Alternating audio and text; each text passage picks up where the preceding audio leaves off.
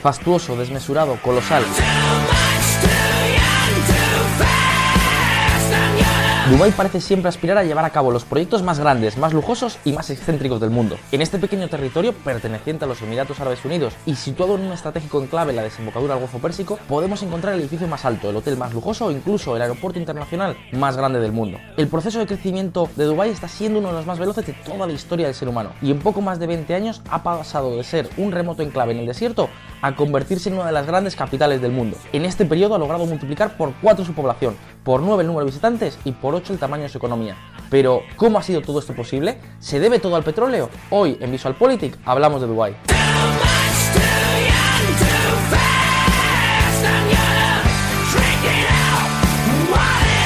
Dubái es ya la cuarta urbe con más visitantes internacionales del mundo, superando epicentros del turismo y el comercio global como Nueva York, Hong Kong o Singapur. Dubái es un estado dentro de los Emiratos Árabes Unidos. Podríamos calificar su gobierno como una teocracia islámica que restringe buena parte de las libertades civiles.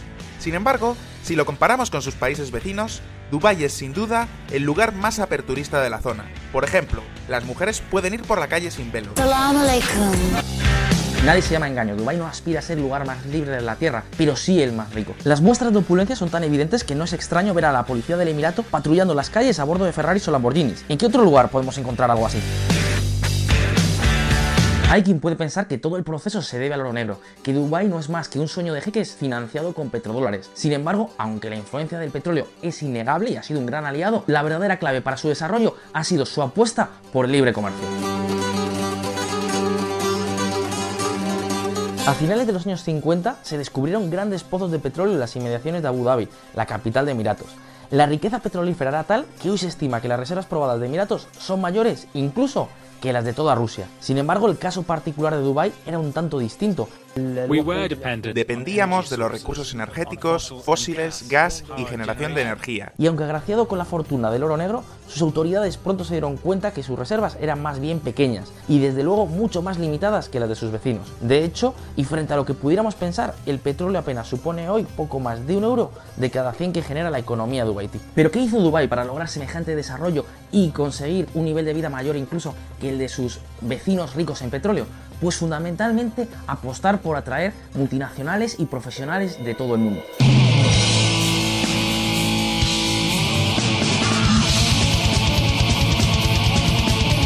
Para ello, en primer lugar, Dubái apostó por una política de bajos impuestos, sobre todo si lo comparamos con los parámetros a los que estamos acostumbrados en Europa. En Dubái el impuesto sobre beneficios es prácticamente inexistente, no hay impuesto sobre la renta y hasta ahora tampoco había IVA.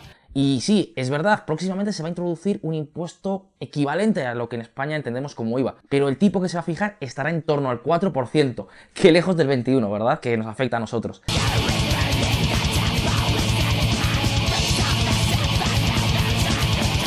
Y por supuesto, en Dubái, como podéis imaginar, tampoco hay impuestos sobre los hidrocarburos. La gasolina está libre de fiscalidad. Queremos que la próxima generación sea capaz de celebrar el último barril de petróleo. No vamos a depender del crudo. En segundo lugar, Dubái recorrió un instrumento conocido como zonas francas, si bien en este caso un tanto diferentes a las que podemos encontrar en otros lugares. En Dubái estos espacios, además de tener beneficios fiscales, también cuentan con sus propias leyes enfocada siempre a promover la actividad empresarial. Que es trascendental en esta parte del mundo. Gracias a tener normas específicas, los empresarios pueden escapar a la rigidez de los sistemas legales inspirados en la Sharia. La aplicación, por supuesto, en el resto del Emirato. Un buen ejemplo de este modelo es el conocido como Centro Financiero Internacional de Dubái, que es casi un estado dentro de otro estado. El centro financiero cuenta con su propio sistema judicial de inspiración anglosajona y que está presidido por un juez británico. Su propia lengua oficial, que no es el árabe, sino el inglés, e incluso ha sustituido el dirham emiratí por el dólar americano como moneda vinculante. De esta forma, una entidad financiera puede hacer negocios como si estuviese Manhattan, pero beneficiándose de las ventajas fiscales de Dubái. Así, no resulta extraño que esta zona haya sido capaz de atraer a la mayoría de los 25 bancos más grandes del mundo. Junto a las zonas francas y la política de impuestos bajos, el Emirato también apostó por la libertad migratoria, y hoy el 96% de sus habitantes ha nacido en el extranjero y también apostó por promover la inversión extranjera. De hecho, en el año 2002, las autoridades del Emirato presentaron un decreto por el cual cualquier extranjero podía realizar inversiones inmobiliarias, algo realmente infrecuente en los países árabes. Comenzó entonces una época dorada en la que se sucedieron los grandes proyectos fastuosos, cientos de rascacielos, imponentes centros comerciales, grandes resorts e incluso islas artificiales. De hecho, en este periodo, Dubái ha tenido un desarrollo inmobiliario solo comparable al de Shanghái, ciudad con 13 veces más habitantes, y donde antes había un rascacielos, hoy hay más de 700. Y el último gran proyecto sobre la mesa es The Mall of the Wall, un gigantesco espacio de más de 4,5 millones de metros cuadrados llamado a convertirse en el mayor centro comercial del mundo y que albergará incluso su propio distrito cultural con decenas de teatros y cines, 100 hoteles y el mayor parque temático cubierto del mundo. El proyecto ha sido presentado como la primera ciudad con temperatura controlada del planeta. Todas estas políticas han hecho de Dubái un lugar donde es fácil hacer negocios y lo han convertido no solo en una potencia comercial, turística y financiera, sino también en una potencia logística e industrial. Hoy Dubái es ya la tercera mayor fuerza reexportadora de todo el mundo y su producción industrial supera los 50.000 millones de dólares cada año. Mientras sus vecinos observan inquietos cómo el precio del petróleo se desploma y hay analistas internacionales que cuestionan incluso la solvencia de muchos de estos países, como es el caso de Arabia Saudita, el gobierno de Dubái se muestra confiado e incluso su presupuesto para 2016 lo ha incrementado en un 12%.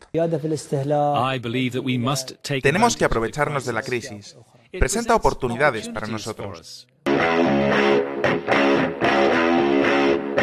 Es verdad, desde una óptica estrictamente política existen muchos elementos reprobables en materia religiosa, social y de derechos humanos. Desde luego, no queremos obviar esta realidad, pero no podemos dejar de prestar atención a los logros que ha cosechado este lugar. Y precisamente esto es lo que genera la pregunta esencial. ¿Es posible compatibilizar ausencia de derechos civiles con crecimiento sostenible? La historia y la evidencia empírica parecen demostrar que no, pero en un mundo cada vez más presionado por eh, impuestos muy altos y regulaciones de todo tipo, sus autoridades parecen empeñadas en demostrar que esta vez sí es posible. De momento su apuesta por libre comercio y la inversión y sus políticas encaminadas a reforzar la seguridad jurídica, la facilidad para hacer negocios y mantener los impuestos bajos han tenido un éxito superlativo.